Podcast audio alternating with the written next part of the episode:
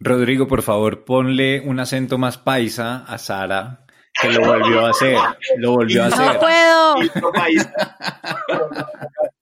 Que suene, por favor, como un trío atrás. Beauty, paisa al 10. no vuelvo a invitar a nadie de Medellín.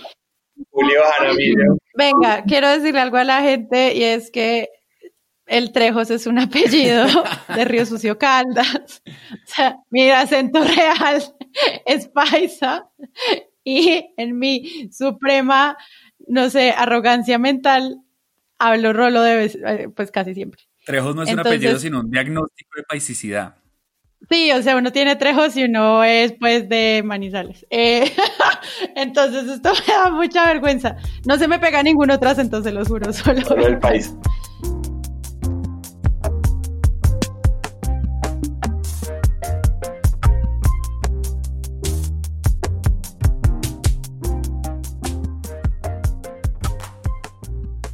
Hola a todos y bienvenidos a un nuevo episodio de Presunto Podcast. Y hoy nos estamos arriesgando a hacer un episodio muy extraño. Hoy estaré con Jonathan Bock del equipo. ¿Qué hubo, Jonathan? ¿Cómo está? Hola, Sara. Buenas noches.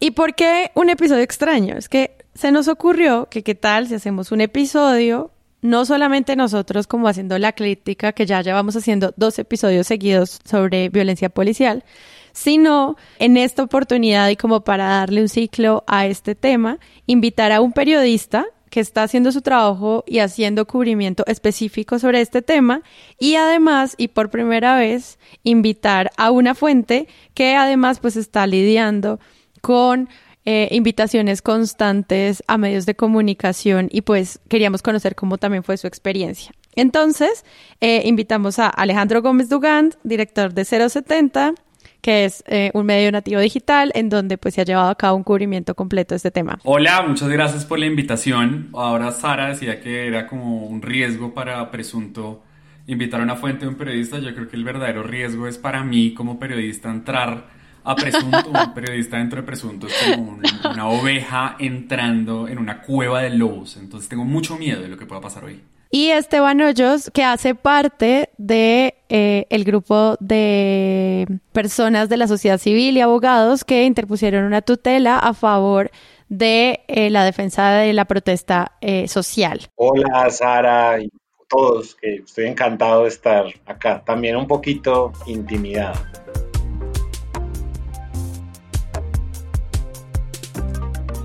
Ya saben, Presunto Podcast tiene página web www.presuntopodcast.com, que es un lugar en donde no solamente pueden encontrar las plataformas donde nos pueden escuchar, sino también el botón de Patreon, que es donde nuestra comunidad se reúne a conversar diariamente sobre em, la actualidad nacional y el cubrimiento de medios. Entonces, si ustedes quieren hacer parte de este Telegram, simplemente entren al botón de Patreon en nuestra página web y allí los estaremos esperando para esta conversación. El Ministerio de Defensa Nacional se permite reiterar a la opinión pública que el 11 de septiembre de 2020, el ministro de Defensa, en un acto espontáneo, sincero, transparente y respetuoso, ampliamente difundido, señaló que la Policía Nacional pide perdón por cualquier violación a la ley o desconocimiento de los reglamentos en que haya incurrido cualquiera de los miembros de la institución. Esa espontánea expresión de perdón se refiere a cualquier violación a la ley en cualquier tiempo en que haya incurrido cualquiera de los miembros de la institución, respetando el debido proceso que le asiste a cada uno de los miembros de la fuerza pública. Corresponderá a las Bueno, entonces ya saben de qué vamos a hablar.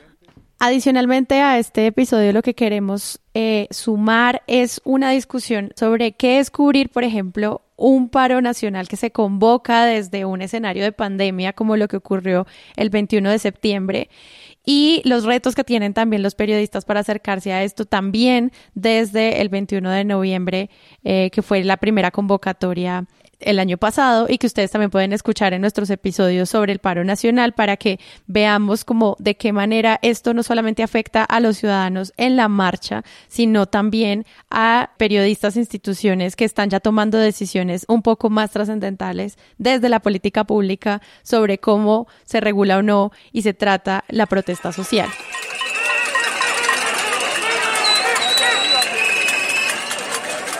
Lo, lo, primero que habría que decir es que este año las cosas han cambiado muchísimo. Cubrir el paro nacional del año pasado pues fue bien diferente, ¿no? Antes ese paro que terminó convertido como en farra en, en, el Parque de los Hippies y en el Parkway y uno iba, digamos, como a cubrir la, las marchas de un mes, además, eh, pero siempre terminaba en alguna farra de, de, de paro. Eso fue maravilloso, por supuesto había un montón de riesgos, pero ahora lo hemos sentido muy diferente, ¿no? La sensación de salir a la calle en el 2020 ha sido muy diferente. Yo creo que además hay que recordar que este paro, o sea, el paro del año pasado empezó como solían empezar todos los paros en, en, en Colombia y es que los sectores de siempre, la CUT, la CGT, todos estos sindicatos hacen un llamado al que se suman algunas otras personas y a las que se suman un grupito, digamos, de espontáneos de los, de los mirones que se unen al montón, como dice la arenga,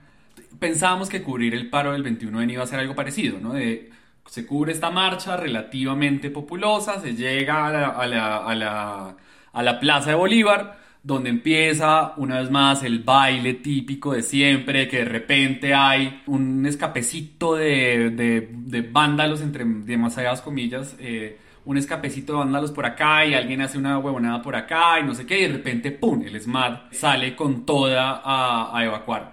Entonces, estamos preparados un poco para... Ahí te interrumpo, porque me parece chévere, o sea, simplemente mencionar que ustedes estaban tan preparados que tenían un manual de enfrentarse al SMAT, o sea, como que era tan tradicional hablar con el SMAT y saber cómo iba a pasar y que ya estamos hablando de violencia policial en esa época, que ustedes hasta tenían un manual y, o sea, esto estaba replaneado, o sea, era el paso a paso la coreografía del cubrimiento de, de la movilización social.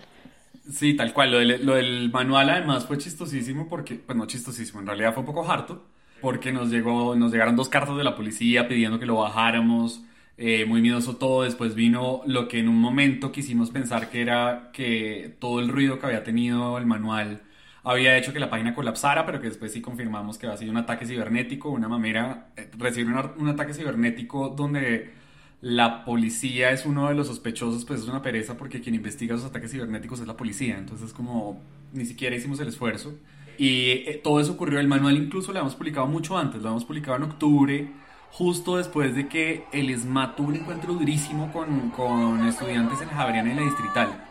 Eh, que hubo unas imágenes muy fuertes de, de, de, del SMAT entrando a la Javeriana, que, que, digamos eh, es más raro verlo así, ¿no? Es más raro ver entrar una masa a, a, la Javeriana, pues porque la Javeriana, digamos lo diferente como los Andes, donde yo trabajo, pues nunca ha sido, digamos, como un estandarte de la movilización estudiantil, ni muchísimo menos.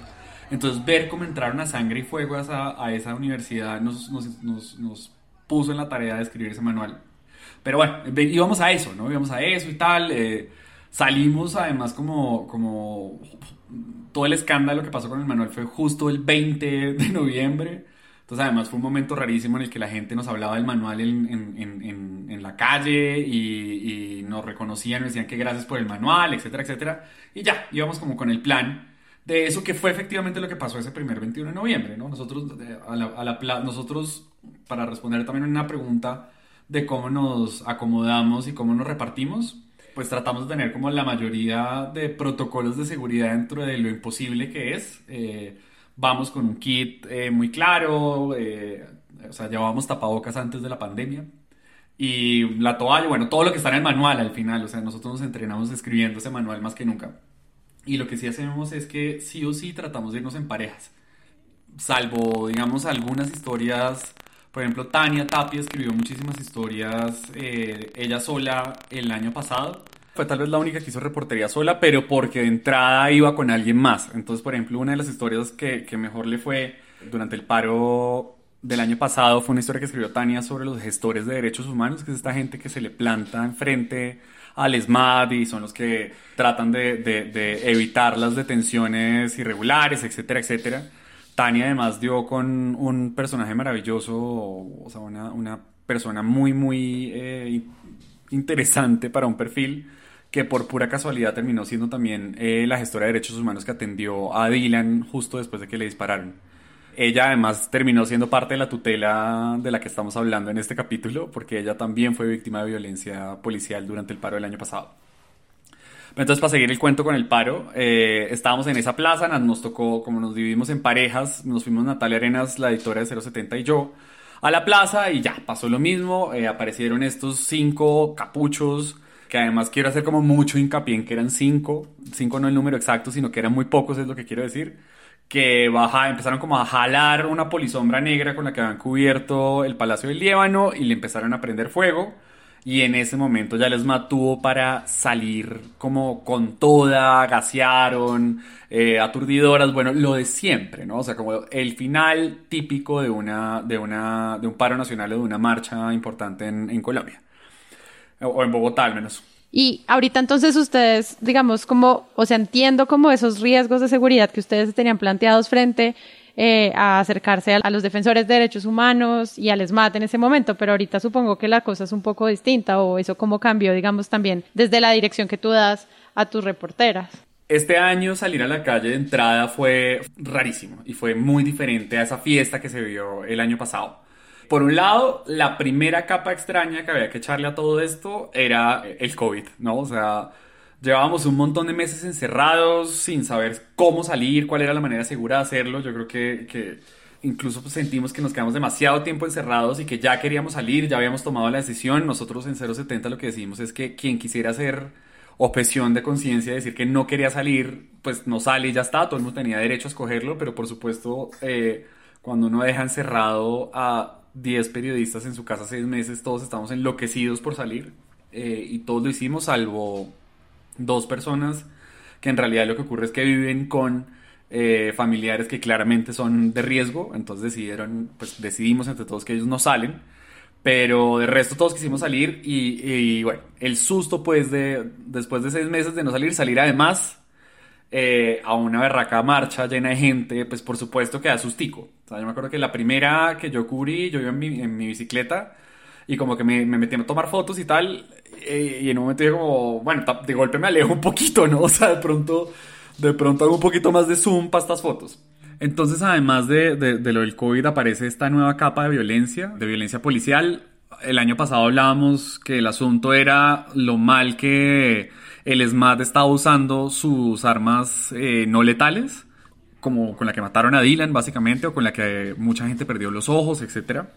Eh, y este año el problema es que la discusión es que también la policía está usando sus armas letales. Eso es algo que afecta a los ciudadanos en general. Hay algo que también hemos notado y es como cierta, cierto irrespeto un poco más grande frente a la prensa. Uno generalmente una escarapela o un, chaleco o el mismo grito de prensa prensa automáticamente activaba como unos frenos, eh, sobre todo en el SMAT. Este año hemos sentido algo diferente. Nosotros tuvimos un, evento que por fortuna no fue grave, pero pudo haberlo sido.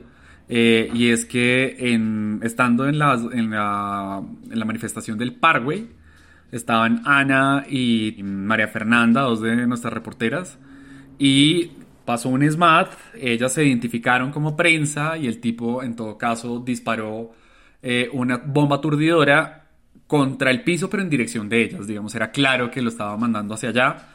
Como les digo, por fortuna no pasó nada más grave.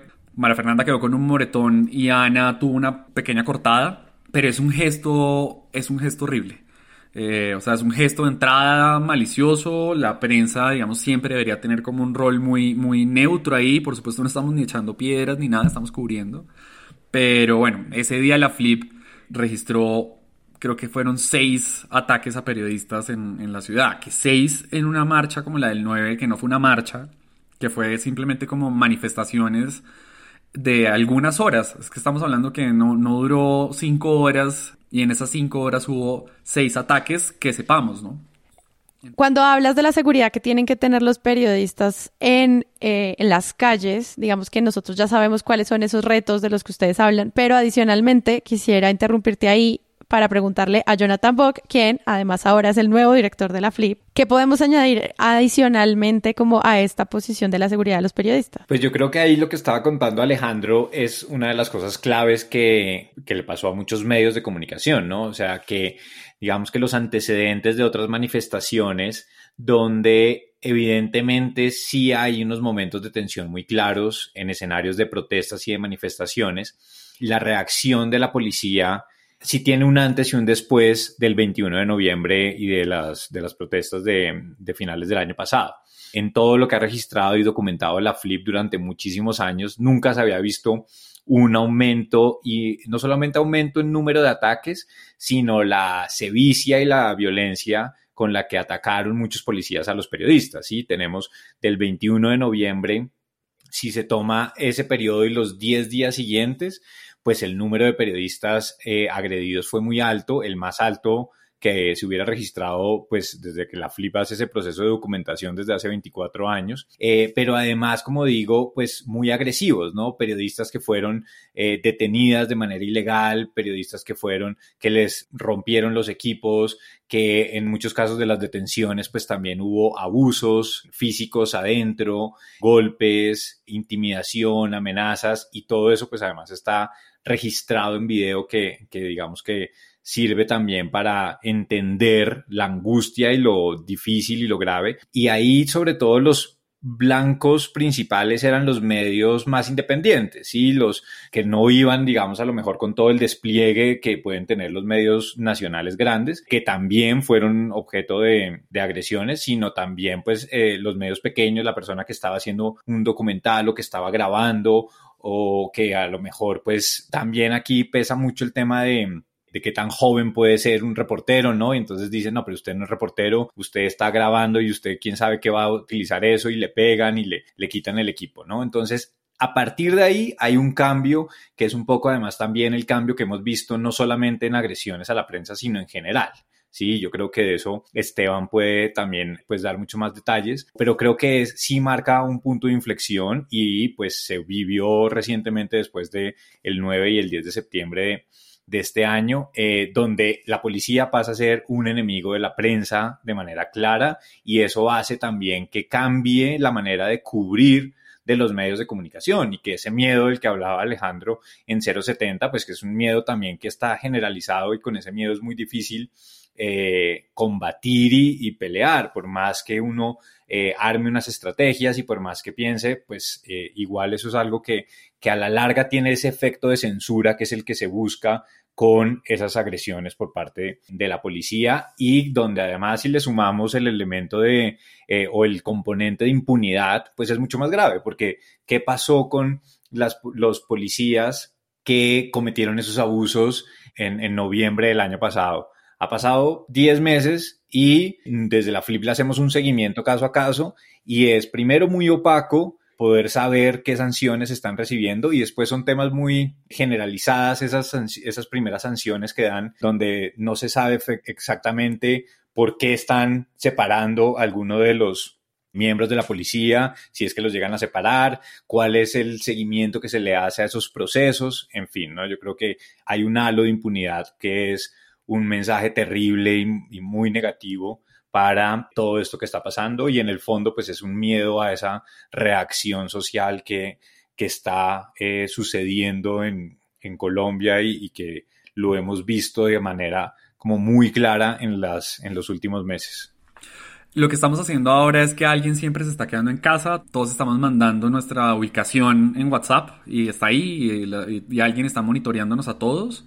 Eh, ahora estamos mucho más pendientes como en qué van, cómo van, cómo van, cómo van, y ya está la obligación de contestar por teléfono, así estés en la mitad de una reunión, eh, pues contestar el teléfono y decir estoy bien, todo ok, sin novedades.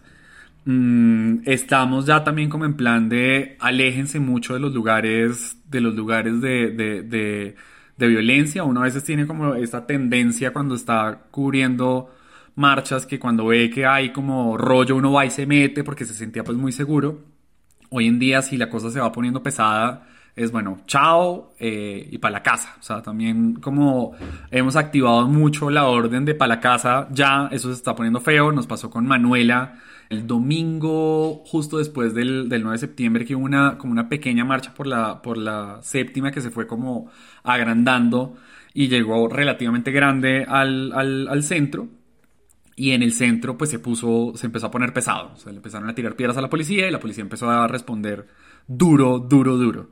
Entonces la orden para Manuela fue para la casa, para la casa, para la casa, para la casa.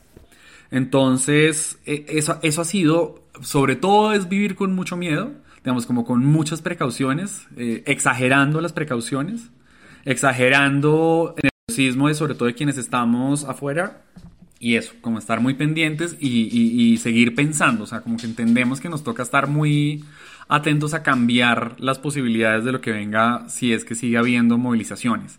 Listo, entonces con esto ya tenemos un contexto de muchos de los retos que se tienen en las calles. Ahora yo quisiera que avanzáramos en la conversación sobre ya las posiciones del gobierno nacional frente a pedir o no disculpas por la represión de las protestas en 2019. Y para eso quisiera leerles un apartado de eh, un artículo que se publica el 23 de septiembre en el País de España que también es algo que hemos hablado muchas veces acá en Presunto de cómo los medios internacionales nos ayudan a dar contextos un poquito como desde una visión más lejana sobre estos temas. ¿Qué dice el país? Dice, el gobierno de Iván Duque en Colombia ha esquivado este miércoles pedir excusas por los excesos policiales en la oleada de movilizaciones que sacudieron al país a finales del año pasado, como lo estaba un fallo de la Corte Suprema de Justicia que también le ordenaba, entre otras medidas, no estigmatizar la protesta social.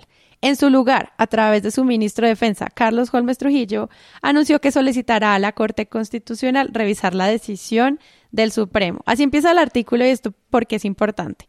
Porque varios medios de comunicación hicieron un ejercicio muy interesante de poner a prueba qué fue lo que ocurrió el 21 de noviembre del año pasado, cuáles eran esos solicitudes que estaba pidiendo la ciudadanía en ese momento y eso cómo se traslada al paro del 21 de septiembre, casi un año después. Teniendo en cuenta esto que acabo de leerles, yo quisiera preguntarle a Esteban, eh, como una persona que nos puede dar un contexto sobre esta tutela, cómo se empieza a mover frente a la respuesta institucional del gobierno y adicionalmente cómo fue ser invitado constantemente por medios de comunicación para dar respuestas sobre estas preguntas, así como lo estás haciendo ahorita en Presunto. No, pues eh, la noticia esta semana fue la tutela que decidió la Corte Suprema de Justicia haciendo una afirmación muy fuerte del derecho a la protesta social en Colombia. Y esa decisión pues contiene unas órdenes, son unas órdenes complejas, eso es lo que se llama como una sentencia estructural y yo supongo que algunas de esas órdenes para los medios de comunicación pues son más mediáticas. Eh, si, el, si una sentencia dice el ministro debe pedir perdón, pues el medio de comunicación está esperando a que el ministro efectivamente pida perdón. Y esto manda como un mensaje un poco, que yo creo que cerrado, eh, de que los accionantes de esa tutela querían poner como entre las espada de la pared al ministro, lo querían poner de rodillas o poner a la fuerza pública, lo cual yo creo que está equivocado.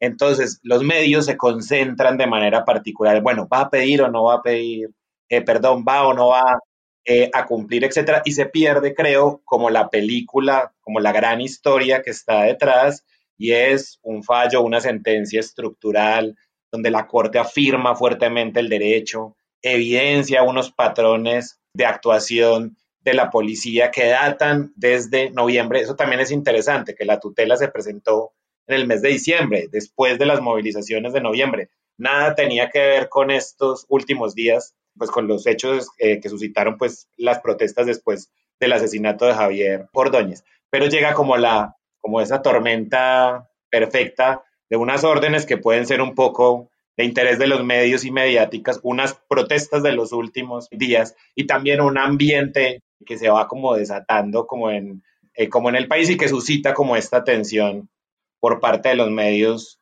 de comunicación. Esta tutela ya existía hace nueve meses, pero ahora es que por el contexto los medios las vuelven a tomar. Esta acción de tutela se presentó desde, el mes de diciembre, a raíz precisamente de esto que estaba describiendo Jonathan, de todo lo que pasó eh, y Alejo, de todo lo que estaba, de todo lo que pasó después de las movilizaciones de noviembre y esa estigmatización a la que sometió el gobierno a la protesta en aquella, en esa época. Eh, la tutela se demoró mucho en su trámite, hubo muchas nulidades, muchos problemas tal, y se había perdido en primera instancia. Luego la cogió la pandemia y como todo, se congeló. Con este tema de, eh, las protestas de septiembre, eh, volvimos a escribir columnas de prensa sobre la tutela y dijimos, vea, esto es importante porque se documentaron unas prácticas, insisto, de actuación sistemática de violencia policial y estigmatización a la protesta y el tema se, de repente se, eh, se reactivó y se combinó con estos hechos de los últimos días. Pero los hechos por los que se habían eh, presentado datan del mes de noviembre. Pero ya en relación con tu pregunta, pues de cómo ve uno desde este lado trabajando en la tutela y, y, siendo cercano a todo el equipo maravilloso de gente que trabajó en ella, porque hay, hay víctimas, ciudadanos, organizaciones defensoras de derechos humanos. Es un colectivo súper amplio el que participó de manera colectiva en, ese, en esa decisión, pues llega el día en que sale la tutela, nos mandan un mensaje por el grupo que tenemos en WhatsApp y dijimos, ganamos. Y entonces, claro, viene un proceso de nombrar voceros porque empiezan a llamar los medios de comunicación, la noticia se empieza a registrar en varios medios y nosotros trabajamos en el comunicado eh, de prensa, pero lo que a mí me parece más interesante es cuando dice, bueno, empezaron a llamar Caracol, no sé qué, eh, RCN, ¿quién va a Blue mañana? Y entonces ahí como todo el mundo capo, como eh, Blue yo no quiero, tal, o la FM, mejor como que vaya otro, alguien que tenga mucha paciencia, que sea, que pueda como responder. entonces es interesante y si ustedes oyen con atención esas, esas entrevistas, por ejemplo la de Blue Radio, son entrevistas muy agresivas para, pues, para uno y nosotros somos pues profesores, activistas, abogados de derechos humanos, estamos acostumbrados a lidiar con preguntas difíciles y esta gente es, es incisiva, es, es crítica, es, es hasta mala leche. Es cierto, este fallo de tutela protege los, los derechos y los tienen constitucionalmente de quienes quieren protestar. De acuerdo, perfecto. ¿Quién protege, doctor Albarracín? ¿De justicia se preocupa también por los derechos de quienes no quieren protestar? ¿De quienes quieren ir a trabajar? ¿De quienes se sienten afectados porque les bloquean vías? ¿De quienes se sienten afectados porque les impiden el tránsito, el transporte hacia el trabajo? Sí, más que todo lo que hace la Corte es decir, mira, hay unos comportamientos que se ven en la manera en que operan similares y esos comportamientos tienen que cambiar. Y eso es básicamente... Da unas órdenes. Imparte unas órdenes al gobierno. Yo creo que lo que hace la sentencia es decirle al SMART no le dispare a las personas con un arma calibre 12 de frente no puede el SMAT golpear mujeres en la cara en procedimientos policiales. No, pero es que de eso no hay ninguna duda. Pues, es que eso sí es.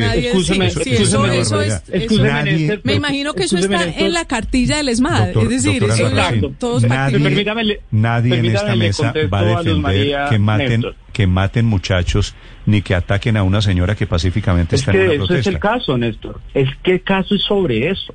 El caso es sobre las violaciones de derechos humanos cometidas por la policía frente a los manifestantes. El asunto del vandalismo que ustedes están presentando. Y, y, hay otra cuestión que es el factor Uribe, porque esto fue una sentencia de la Corte Suprema de Justicia, aunque es una sentencia de la Sala Civil. Las decisiones en el caso Uribe son decisiones de la Sala Penal, es una sala distinta de la, de la Corte Suprema de Justicia. Entonces yo creo que hay un factor aquí que influye en el cubrimiento de esta eh, noticia y es el factor Uribe, porque se quiere presentar esta decisión, y de hecho a mí me lo han preguntado algunos medios, eh, como si fuera un episodio más de la relación conflictiva entre el gobierno y la Corte Suprema, cosa que es absolutamente falsa. Es una tutela que presentamos desde el mes de diciembre, cuando no se estaba discutiendo el caso eh, Uribe, eso no estaba en la agenda pública y lo otro que yo insisto mucho, el caso Uribe, incluso en la sala penal, pues tiene decisiones que están a favor o en contra del presidente. No todo ha sido malo para el presidente en la Corte Suprema, pero presentar esto como un episodio más de relaciones tensas entre la Corte Suprema y el gobierno está mal. Y los medios tienden a meter esto en esa misma historia, creo que alimentados por la narrativa eh, gubernamental. Es que eso que tú estás diciendo me parece súper importante porque normalmente acá en Presunto siempre estamos viendo es obviamente el quehacer de los periodistas, qué preguntas hacen, con qué intenciones, hacia dónde quieren llegar, pero nunca nos habíamos preguntado como cuáles son las predisposiciones con las que una fuente llega a enfrentarse a un medio también teniendo en cuenta las mismas, eh, no sé, reflexiones propias sobre las posiciones editoriales de los medios. Por ejemplo, la entrevista que dio Mauricio Albarracín de Justicia para Blue Radio, donde él pues ya tenía, o sea, era evidente que había unas posturas muy claras sobre qué se le iba a preguntar. Y él los manejó súper bien. Entre otras cosas, pues porque claro, ellos insistían mucho, pero es que esa tutela está protegiendo a los vándalos, eh, a, los que se, a los que queman los bancos, no sé qué tal, y la tutela nada tiene que ver con eso. La tutela es una tutela de protección a quienes se manifiestan pacíficamente y protestan pacíficamente y sufren abusos eh, policiales. Pero algo que me pareció muy interesante de esa entrevista de Mauricio fue cómo cambió la, él cómo fue de hábil para manejar también la, la entrevista ya de los periodistas, porque les dijo, esto también es un asunto que incumbe a la prensa la prensa, como estaban diciendo eh, Alejo y Jonathan, también se ve afectada por estas eh, movilizaciones y están documentadas, como muy bien decía eh, Jonathan, las violaciones de derechos frente a ellos. Entonces, esto es una cosa que también les incumbe a ustedes. Yo los estaba escuchando y creo que hay que hacer algunas aclaraciones. lo primero es que la Corte examinó los hechos ocurridos particularmente alrededor del 21 de noviembre del año pasado. Eh, en esa tutela nosotros documentamos, probamos, incluso vivimos, porque varias de nuestras organizaciones tuvieron que atender a algunas de las víctimas de violaciones de derechos humanos por parte de la policía que se cometieron el año pasado, que eran al menos cinco. La disolución pacífica de protestas, las detenciones arbitrarias que ocurrieron en esos días, el uso de armas contra multitudes, el uso de gases irritantes para disolver protestas y los ataques contra la prensa. Yo quiero recordarle a toda la mesa de Blue y a los oyentes los ataques que sufrió la prensa el año pasado que están debidamente documentados tanto en el expediente de tutela como en la sentencia. Entonces, lo que hace la sentencia es analizar estas cinco... Pero sí, ellos tienen sus propias posiciones y, y Blue en particular, esto se lo he oído a Cortés harto, es, es, un ambiente muy tenso, muy adversarial, esa gente se, se trata y se dice cosas muy duras todas las mañanas, o sea, yo no sé cómo pueden levantarse y a la mañana siguiente cuando el día anterior se trataron, pero, eh, pero nefasto. Y esto viene desde que Néstor Morales estaba en hora 20. Y es un tema de ambiente no solamente con las fuentes, sino también entre los que participan de la mesa, ¿no? Y pues Laura Gil también salió en su momento por eso y ha habido ahí como... Sí, sí es, es, un ambiente, es un ambiente denso. Y entonces el invitado llega como a una pelea que ya está casada, como que ya empezó y entonces ya Riveros y Aurelio se pelearon con Daniel Mejía y con Luz María o con Zuleta, que siempre se vende muy liberal, pero es el más conservador eh, de todos. Entonces, uno es llegar uno como a una plaza de toros. Pues es como mi. Y yo creo que por eso todo el mundo, todo el que puede, le huye a eso. Sí. Pero, doctor Albarracín, ¿pero por qué la Corte Suprema de Justicia da órdenes? Porque, lo lógico era que exhortara lo lógico era que exhortara, hombre, hagan los protocolos, reúnan, pero órdenes, no se puede volver a utilizar las escopetas calibre 12. Felipe, estamos llenos de protocolos, años y años de protocolos, ah. años y años de denuncias. Lo que hace la Corte Suprema es decirle al gobierno cumpla sus propias normas, cumpla sus propios protocolos, cumpla sus propios procedimientos. Es que lo que pasó el año pasado, quiero que nos recordemos no fue una actuación regular. A una mujer le pegaron una patada en la cara, a otra mujer la tiraron, dejaron tirada frente a la Universidad de los Andes golpeada, como efectivamente la Corte Suprema lo evidencia. A un muchacho le dispararon con un arma calibre 12 y lo mataron. Es que lo que pasó el año pasado en nuestra sociedad y en las manifestaciones fue una afrenta a la democracia. Yo entiendo que hay discusiones. Quisiera retomar eso que estás diciendo porque es algo repetitivo que ocurre constantemente en las reflexiones que hacemos en Presunto Podcast sobre la forma en la que se aporta o no a la estigmatización de la protesta social. Por ejemplo, les voy a leer algunos titulares. Dice Blue Radio el 22 de septiembre. Manifestaciones transcurrieron en calma, salvo algunos actos de vandalismo. Eh, la nota da un balance que se enfoca en algunos actos de vandalismo, casi en los primeros cinco o seis párrafos, y al final, pues simplemente solo mencionan que las marchas programadas por el Comité del Paro Nacional, pues se desarrollaron en su mayoría con normalidad. Este tipo de énfasis los hemos hablado muchas veces en presunto. También dice, por ejemplo, desde Agencia F, Miles de colombianos se manifiestan en la calle en una jornada empañada por los disturbios, que bueno, también es un término que se escucha muchas veces y como pensar que la protesta se ve empañada por actos vandálicos, em, pues es pareciera como que siempre recurriéramos a las mismas estrategias para cubrir la protesta social y no sé si de pronto haya algo nuevo que contar ahí. Dice, por ejemplo, Wiki en Semana, el vandalismo en las manifestaciones del 21S y pues es un video que abre la discusión frente a qué se entiende por vándalo otra vez, como volvernos a preguntar sobre estas palabras, como que no pasáramos a otro nivel. ¿Ustedes qué opinan? Emitimos en semana.com y todas nuestras redes sociales. Hoy hablaremos de un tema clave ya hemos hablado mucho del tema de las marchas y demás, de que la protesta pues es un derecho constitucional de los ciudadanos. Eso no está en discusión. Pero vamos a poner el foco hoy en el tema del vandalismo. ¿Hasta cuándo los vándalos van a andar sueltos, destruyendo todo a su paso? ¿Son infiltrados? ¿Por qué no los cogen? ¿Son infiltrados? ¿Por qué cuando los cogen los sueltan? Y justamente hemos estado muy... Yo como sabía que venía presunto, hice la tarea y traje un titulastre eh, que es de Pulso, es una nota de eh, el 9, eh, cuyo titularazo y titularastro es Manifestación en Bogotá, dos puntos, destruyen Banco Caja Social.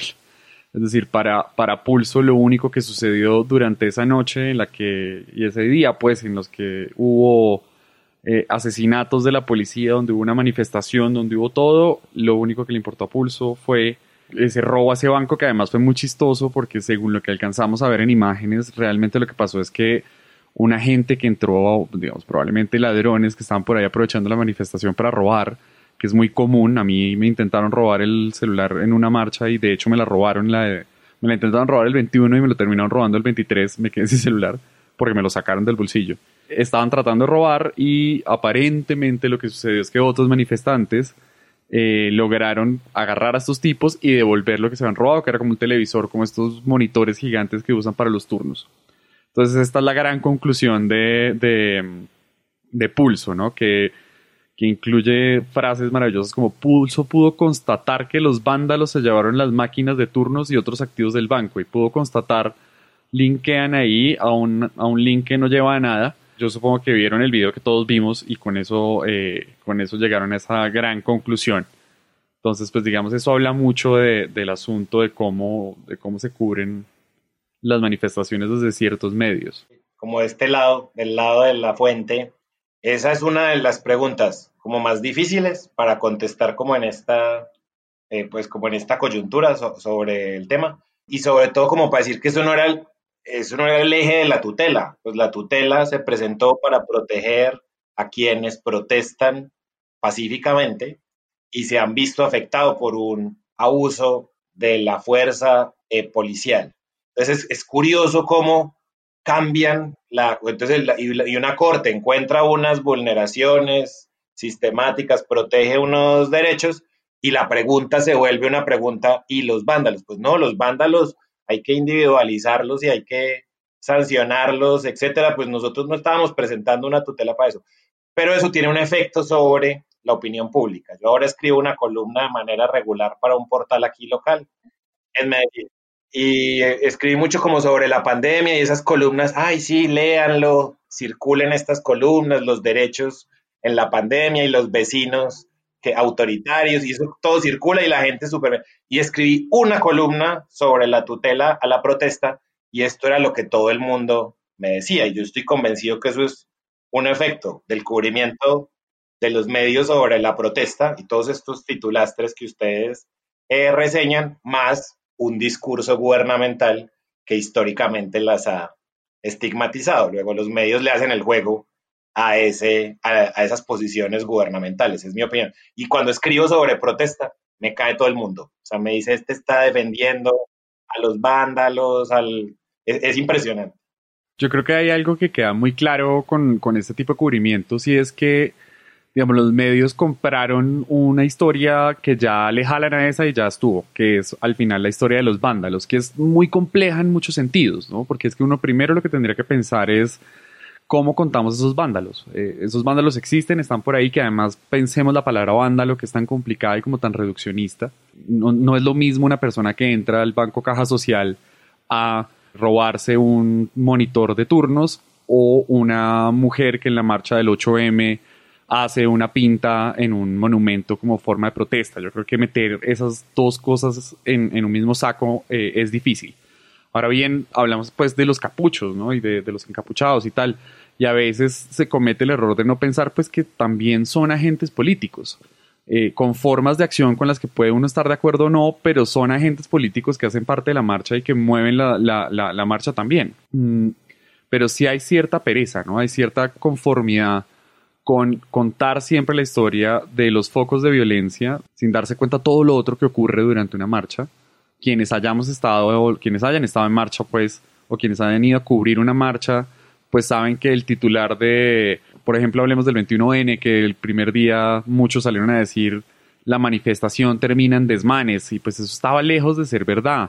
Los que estuvimos ahí en la plaza sabemos que eso no fue verdad, que habíamos unos varios miles y que cuando empezaron los focos de violencia, eh, el ESMAD respondió con total y absoluta fuerza desmedida yo creo que hay una cosa importante también y es algo que ha dicho Sandra Borda, que escribió este libro sobre, sobre lo que ocurrió el año pasado, que se llama Parar para Avanzar, y es que el periodismo, y cuando hablo de periodismo, y aquí me siento como parte de presunto, cuando hablo de periodismo hablo de los grandes medios, conocen muy bien otras esferas, ¿no? Conocen muy bien las esferas de la política, saben cómo se mueve la elección de un fiscal y cómo se mueven como ese tipo de ámbitos, pero no tienen ni idea de cómo funciona la manifestación social porque no están ahí y porque no la han vivido y porque probablemente nunca eh, estuvieron ni siquiera como participantes de esa marcha. Entonces yo creo que esa desconexión de no saber a quién se está cubriendo es clave para entender el cubrimiento que hace la gran prensa y los grandes medios de la movilización social en Colombia. Pues es que al final, frente a esas narrativas, lo que termina apareciendo es que quisiéramos hacer reflexiones un poco más amplias sobre no solamente decir que alguien es un vándalo y ya, sino que también nos permite entender desigualdades más amplias y sujetos políticos más interesantes que simplemente personas que quieren destruir la ciudad. Cuando uno cae en esas etiquetas, lo que termina haciendo es eh, estigmatizando más y desconociendo un montón de discursos que pueden estar ocurriendo, que es lo mismo que pedimos también cuando hablamos de manzanas podridas dentro de las fuerzas militares, y es no nos singularicen únicamente a ciertos actores sociales, sino que denos oportunidad y herramientas para entender estructuralmente eso cómo puede estar funcionando, ¿no? Mm, sí, yo que ahí quería decir un poco, en general siento, y, pues viene muy de la mano de lo que están diciendo Esteban y Alejandro, que este tipo de situaciones o de coyunturas noticiosas ponen de manera muy clara que nuestro sistema de medios es cada vez más parecido a un canódromo, ¿sí? Yo siento que es como una cantidad de galgos que van corriendo detrás de un señuelo. Ese señuelo es la verdad o es el, el hecho noticioso y los que van corriendo detrás son opinadores. Y esos opinadores van alentando todo el sistema de medios hasta un punto en el que empieza a alejarse muchísimo de la noticia, ¿sí? Tenemos hoy opinadores de absolutamente todo, ¿no? Opiniones que salen diciendo, no, lo que falta es que la Corte Suprema de Justicia defina la titular de la colección de la selección Colombia. Opinadores que salen diciendo, pues es que hubo dos salvamentos de voto, entonces hay que escuchar esos dos salvamentos de voto porque esos son los que tienen los puntos eh, claves y, donde eso es que hay que ponerle, prestarle atención. Entonces son unas opiniones donde empieza alejarse tanto de lo que es realmente importante y pues claro, todo el mundo puede tener una opinión y pues eh, trabajo en la Fundación para la Libertad de Prensa y parte de lo que debo hacer es precisamente alentar a que todo el mundo opine lo que se le dé la gana.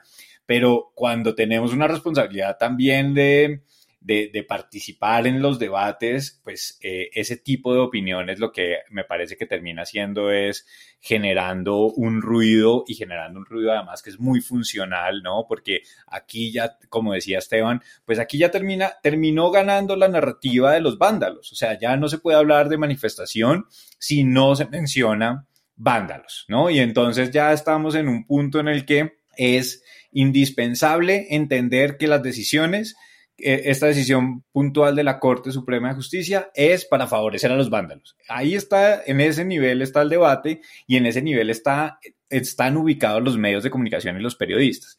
Entonces eso, pues, de ninguna manera aporta para un sistema noticioso mucho más claro, donde hay muchísimos más ángulos, como algunos de los que hablaba Alejandro, y, otras formas de, acercarse a esto. Entonces, eh, y llega hasta tal punto lo absurdo que nos vemos sumergidos de repente en que hay que repetir lo básico, lo esencial, lo evidente, ¿no?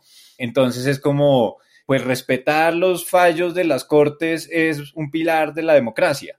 Sí, parece que, pero es que eso es como el discurso de Jaime Garzón cuando está leyendo uno de los artículos de los, uno de los artículos de la Constitución donde dice Yo tuve una experiencia con los indígenas que fue traducir la Constitución a lenguas indígenas. Y con la comunidad Guayú, que es una comunidad brava de la Alta Guajira, el artículo 11 para nuestra Constitución, para vergüenza nuestra Constitución dice, artículo 11, nadie podrá ser sometido a pena cruel, trato inhumano o desaparición forzada. Imagínense esa vaina.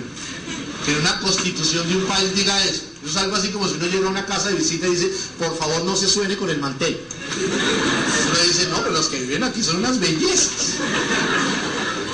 Pues es que toca repetir lo básico porque estamos llegando a un extremo de exageraciones y de, narrativas desquiciadas que hacen perder el foco y pues eso tiene una intención y es una intención perversa si lo queremos ver desde apegados a la, a, la realidad y a los hechos.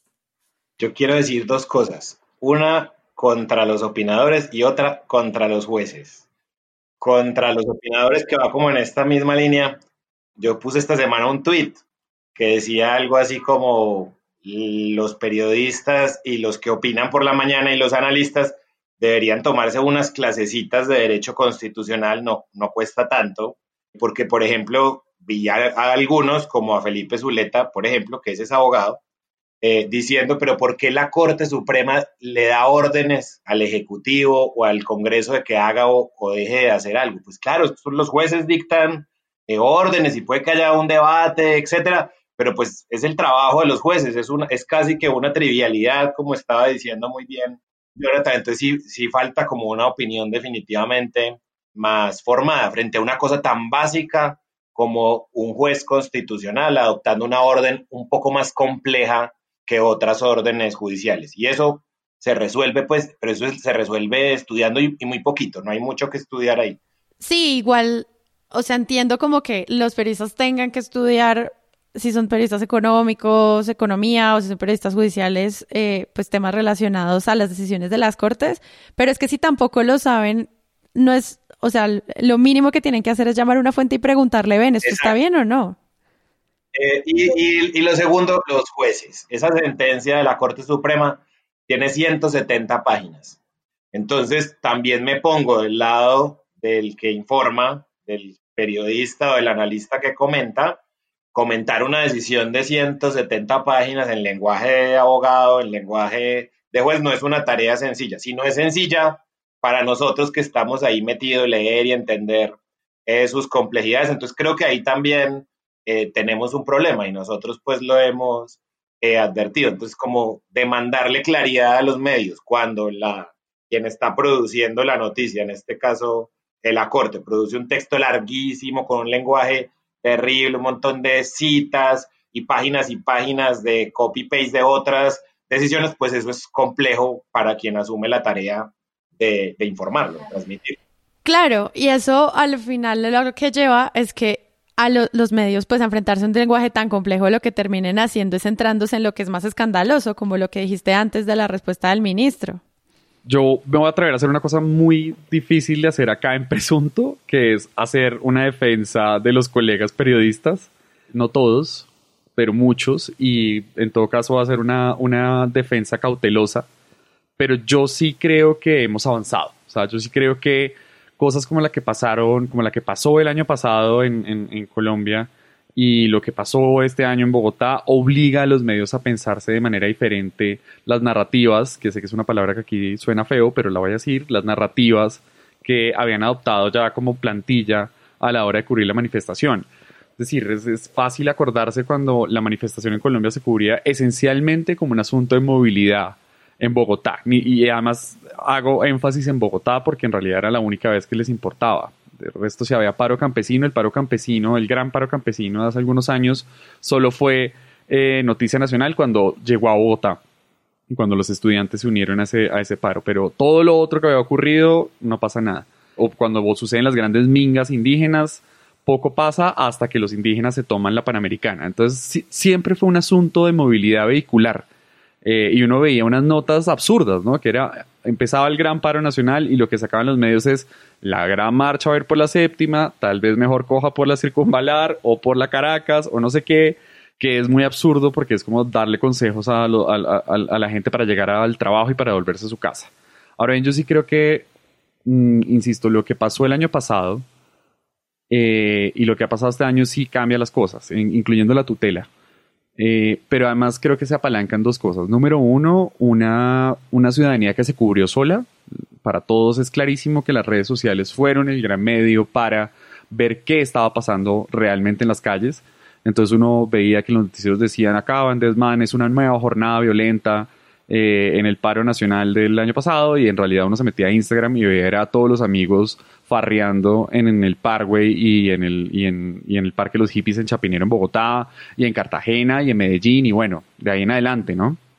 Entonces yo creo que las redes sociales y el uso en su mayoría muy responsable que se, usó, que se hizo de las redes sociales de parte de la gente que salió a marchar fue clave para desmontar el embeleco de la violencia para además mostrar una cosa que es bien importante que a veces se olvida de la manifestación y de la movilización social es que también es fiesta y que también es carnaval y que la gente también sale a tocar tambores y tal y que sí que hay ciertos momentos de violencia, alguna completamente, algunas completamente imperdonables, otras que yo las leo más que como violencia, como actos de, de, de, rebeldía también. Yo insisto mucho, por ejemplo, en el derecho a, a, pintar, a pintar la calle y a pintar los monumentos. Los monumentos al final son nuestros y nosotros podemos hacer con ellos lo que se nos dé la gana, ¿no? Entonces, eso por un lado. Y por otro lado, yo sí creo que los independientes, dentro de los cuales por supuesto nos incluimos nosotros en 070, hicieron un trabajo diferente y plantaron eh, o exigieron unas nuevas formas de contarlo. Y la razón, como siempre, es por qué lograron los independientes hacer mejor el trabajo, pues porque salieron a la calle y estuvimos ahí y hablamos con la gente. Y creo que también se debe a un asunto generacional. Creo que hay gente más joven en los medios, con una idea mucho más contemporánea del activismo político, libre un poco de ciertos fantasmas viejos del pasado que decían que cosas como la manifestación o la movilización social o incluso las ideas de izquierda estaban necesariamente relacionadas a la narcopolítica. Yo creo que nuestra generación ha aprendido eso y no solo la nuestra, sino la que está debajo, pues es al final hija de un proceso de paz que les prometió un montón de cosas y que les, les mostró que sí se podía hacer un cambio político y que sí se podía eh, acabar con 50 años de guerra o más gracias a las decisiones políticas. Entonces, creo que por lo menos el año pasado, este, el asunto puede ser diferente, pero el año pasado esa, esa relación entre esa relación mucho más directa entre los, las personas que salieron a la calle y los medios independientes fue clave para que aparecieran nuevas, nuevas historias eh, alrededor de, de, las manifestaciones. Sí, y frente a eso que dices tienes razón, o sea, es verdad que cuando estábamos haciendo la revisión para este episodio no era tantas las noticias que encontrábamos relacionadas, por ejemplo, al cumplimiento del paro desde la movilidad de la ciudad, Obviamente uno encuentra una que otra como esta que publicaron donde se consigue la foto más morbosa de una persona que no tiene una pierna y entonces eh, cómo la va a sufrir para llegar a su casa por culpa del paro. Eso obviamente existe, pero, pero lo que te quería preguntar es si de pronto eso está relacionado también al surgimiento de muchísimos otros medios digitales y, y la forma en la que los medios más grandes cubren esto. Yo recuerdo ya para terminar el tema, eh, el año pasado, diciembre, cuando ya terminaba el, paro, una organización cuyo nombre no voy a repetir acá en presunto, eh, citó a muchos directores de medios, de los medios más importantes cuyo nombre tampoco voy a decir aquí en presunto, hablar de por qué, de cómo se había cubierto, no, el tema de siempre, ¿no? Cómo se cubrió la manifestación, un poco el tema de este podcast, solo que en un lugar muy extraño y con unos participantes muy extraños. Y, pero un poco se empezó a convertir esta, esta conversación a puerta cerrada, porque obvio todas las conversaciones entre periodistas y sobre todo entre directores de medios es a puerta cerrada. Y a puerta cerrada pues les queda muy fácil hacer un mea culpa y fue lo que ocurrió. Entonces empezó a haber un mea culpa y las conclusiones de muchos de esos grandes directores de medios era tétrica, porque era uno de ellos, y esto lo estoy citando de manera literal, dijo, es que nosotros descubrimos que no conocíamos a quienes estaban saliendo a marchar y claro, pues es que eso es lo que hay que hacer, ¿no? O sea, es absurdo que, que, después de un mes de movilización, lo que descubren es como, no, nos tocaba mirar más a la cara a la gente y descubrir que no eran los vándalos y que no eran los capuchos y que no eran los malos, los destructores, los ladrones, los, los FARC, los LN, sino que era una, una masa mucho más compleja que eso. Otro dijo, no, es que nuestro problema fue que nunca salimos a la calle. Es como, pues claro, ¿no? O sea, una vez más, hay medios como City TV que sorprendieron mucho con, su cubrimiento y que hoy en día también lo siguen haciendo. Y en gran parte no porque tengan una gran, un gran ángulo de derechos humanos ni que tengan una visión particularmente progresista sobre, sobre la movilización social en Colombia, sino porque tienen las cámaras en los lugares que tienen que estar. Y eso a veces es más que suficiente. O sea, simplemente estar ahí y poder mostrar sin, sin, sin tener que editorializar mucho ya es más que suficiente. Entonces, por eso el trabajo de City fue clave. Y City TV se volvió parte de las fuentes que nosotros citábamos para poder hablar de los, de los lugares en los que no habíamos estado.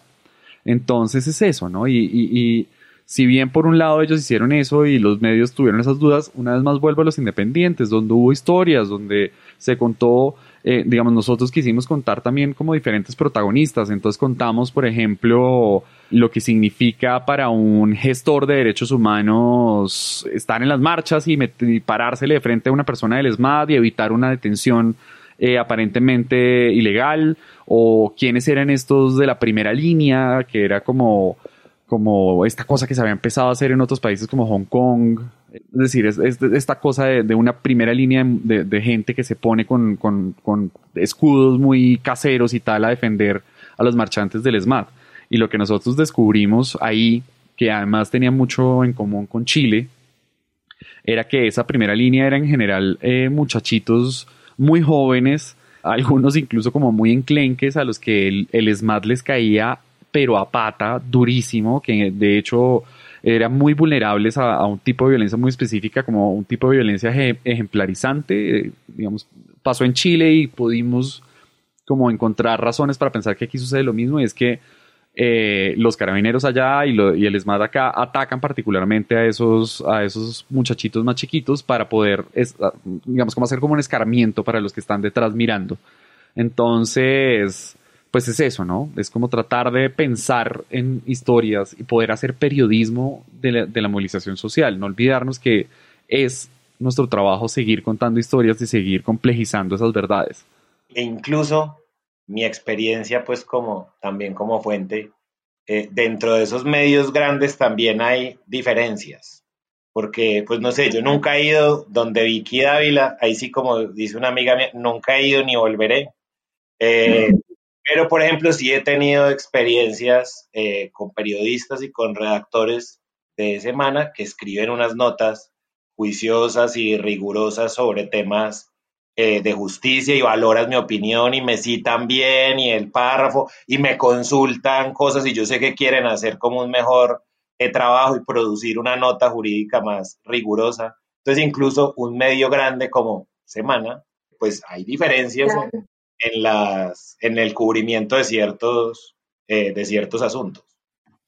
Pero yo creo que ahí tiene que ver mucho, es precisamente ese formato pensado al, alrededor de la opinión, ¿sí? Y eso pues obviamente es un tema, además es una fórmula utilizada en todos los países y en el periodismo de, de buena parte y es muy exitosa, porque por un lado es eh, pues más económica en términos de que no tengo que mandar a mi equipo a la calle, que no tengo que, sí, tengo que tener una mesa que tiene sus audiencias, que tiene su eh, rating asegurado y que alrededor de eso pues se generan y ahí pueden durar esos programas años y años y están alrededor de eso, ¿no? Creo que para hacer ese otro tipo de, de, acercamientos desde el periodismo a, investigar, a contrastar fuentes, a poner, pues se necesita otra manera de hacerlo y de enfocarse.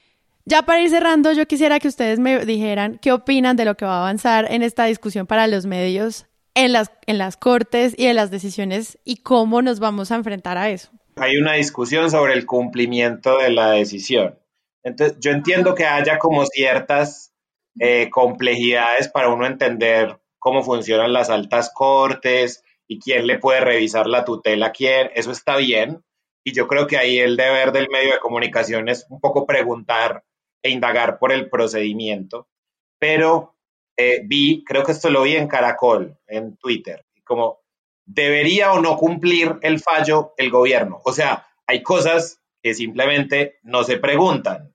O sea, no sometemos a encuesta el cumplimiento de los fallos eh, judiciales. Y eso lo vi, lo, vi, lo vi repetido. O sea, como unas preguntas que si uno veía el, solamente el titular, dice, pero ¿por qué estás preguntando esto? ¿Debe o no debe cumplir? Pues claro que debe eh, cumplir, eso no es una cuestión. Entiendo que haya complejidades, ah, que la solicitud de revisión ante la Corte, que es una facultad discrecional, etcétera. Y ahí está el experto para aclarar las cuestiones procesales, pero no someter como las, este tipo de preguntas, pues porque así no funciona el Estado Social de Derecho. En el Estado de Derecho cumplimos los fallos judiciales y no andamos preguntando si los cumplimos o no. Claro, y es que si un medio abre esa discusión para que las personas empiecen a opinar o no sobre decisiones judiciales o penales, entonces ahí es cuando terminamos pensando que podemos decir quién es inocente y quién es culpable y pasando por encima de las, no sé, las posiciones de las instituciones. Y eso sobre todo es eh, entregar falsas expectativas sobre cómo funciona la democracia y pues en últimas desinformar. Yo, yo lo que pasa es que creo que aquí en adelante va a pasar una cosa muy aburridora y es que todo lo que pasa entre la corte y el gobierno se va a narrar eh, desde el melodrama, ¿no? Desde la oposición de los peleados, los que se están haciendo, todo se va a leer como una cosa personal, incluso cuando no tiene que serlo. O sea, habrá momentos en los que de pronto sí, eh, pero muchos otros en los que no, y creo que, y, creo que todo se va a leer como un asunto de melodramático de la pelea, ¿no? Esto es como una, un capítulo más en la pelea entre, entre el uribismo y la corte. Hombre, no es un capítulo más, es, otro libro, o sea, es, es otra cosa, es otra serie. Entonces, yo creo que eso también va a ser una cosa de la que el periodismo se va a tener que, o sea, va a ser muy difícil no caer en ese, en ese cliché narrativo. Yo estoy totalmente de acuerdo y creo que precisamente ahí hay algo que cada vez empieza a volver, seguramente con algo de candidez, creo yo, aunque pues también siempre hay que estar pensando un poco mal, pero a mí me preocupa mucho lo recurrente que se está haciendo, lo que estaba mencionando Esteban, ¿no? De estos hashtags o de estas preguntas en redes que son pues eh, debate no debate, ¿no? Lo que hemos hablado aquí también muchas veces y es como ¿Debería el ejército bombardear donde hay menores de edad? Eh, no, esa no es una pregunta, eso no es nada más allá de una hijueputez, entonces no se debe plantear eso en, eh, en redes, pero sigue siendo algo que empieza a cobrar más fuerza porque se vuelve trendy y porque entonces se vuelve una manera de posicionar el tema y es a veces siento que ahí les falta un filtro de, de editorial pues muy fuerte porque ese, a lo mejor esa pregunta o ese hashtag termina siendo seguramente más leído que editoriales y que piezas eh, robustas, ¿no? Del, del, mismo medio. Entonces, creo que esos deslices por entender que las redes tienen otro lenguaje y que pueden tener como una dinámica distinta, insisto, si no queremos pensar mal, pueden ser como por ligerezas, pero si entendemos esto con la dinámica y la difusión en redes que puede tener, que es muy consumido, pues como digo, puede terminar marcando mucho más que una nota o una investigación más compleja. Claro, y es por eso que nosotros siempre estamos hablando de proponer debates, no debates, eso cómo afecta. Más bien, en vez de plantearle la pregunta a la gente, ¿por qué no nos decimos, hey, qué tan estúpido es preguntarnos sobre esto?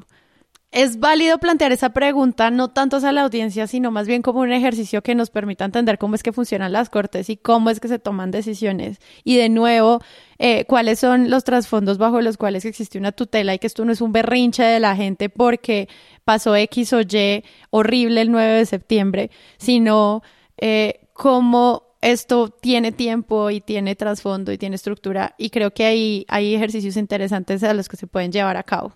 Y ya con esto, entonces quiero darle las gracias a Esteban por venir a este episodio de Presunto, que pues me parece un experimento lindo como poder tener fuentes, periodistas, reporteros en, que hacen el ejercicio y, que nos ponen a prueba también a nosotros en nuestra propia crítica. Esteban, gracias. No, yo encantado y además quiero volver.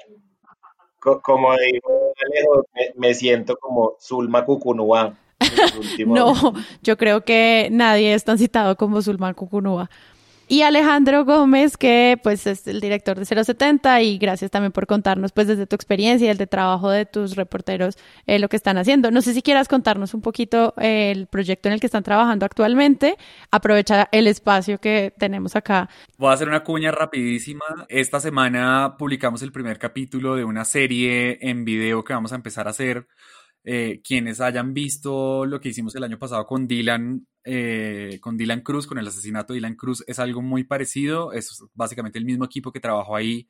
Va a estar trabajando en una serie en la que estamos proyectando más o menos unos cinco capítulos eh, sobre lo que pasó el 9 de septiembre. Es un análisis muy a detalle y muy forense, si se quiere. Lo estamos haciendo con la asesoría de, de Giancarlo Fiorella de Bellingcat, que son expertos en este asunto. Eh, un análisis muy forense y muy detallado de muchos episodios que hemos encontrado luego de la recolección de casi 300 y pico de videos, eh, casi no, más de 300 videos que hemos recolectado no solo en redes sociales, sino yendo a los barrios eh, y hablando con testigos. El primer video que publicamos hoy se llama ¿Quién es, quién, quién, quién es el, el, capucho, el encapuchado del galán? Un, personaje muy raro que encontramos luego de la revisión de los videos de, de, las protestas de ese día, el 9 de septiembre, en el barrio Galán.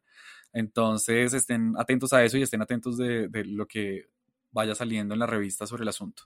Y muchísimas gracias por la invitación. Me voy con el mismo miedo con el que entré. Eh, no sé, no sé si como Diego, como, perdón, como, si, como Esteban quiero volver, eh, pero muchísimas gracias. Da susto estar acá, da susto como periodista estar acá. No, pero no digas eso porque si no, luego para mí es más difícil invitar a periodistas que cuando los invito y trabajan en medios me dicen que no quieren venir. no, mentiras. Me trataron bien. Ningún periodista fue herido en la producción de este capítulo. y Jonathan Bock. Sara, muchas gracias.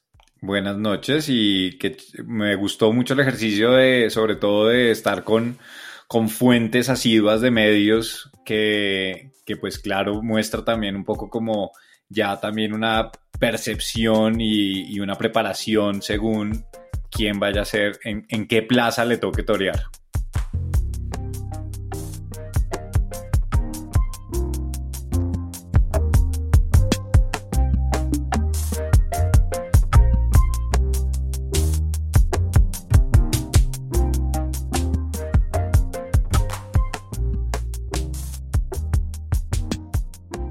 Presunto Podcast es un proyecto de Sara Trejos, Santiago Rivas, María Paula Martínez, Carlos Cortés, Jonathan Bock y Pedro Vaca y cuenta con el apoyo de la preproducción y postproducción del Loro Podcast, una iniciativa de Maru Lombardo y Rodrigo Rodríguez. Recuerden que podemos hacer este episodio gracias al apoyo de nuestra comunidad de usuarios que por medio de la plataforma de Patreon confían en nosotros para que cada semana exista un nuevo capítulo, mundiales, titulastres, análisis. Gracias por seguirnos en nuestras redes sociales, Presunto Podcast, en dejarnos mensajes y sobre todo gracias a todos por compartir los episodios. Hemos crecido gracias a eso y sabemos que es la mejor manera de apoyar a creadores de contenido en audio para crecer. Entonces los invitamos a que se laven las manos, que se cuiden mucho, que escuchen podcast y que busquen un nuevo episodio la próxima semana. Yo soy Sara Trejos.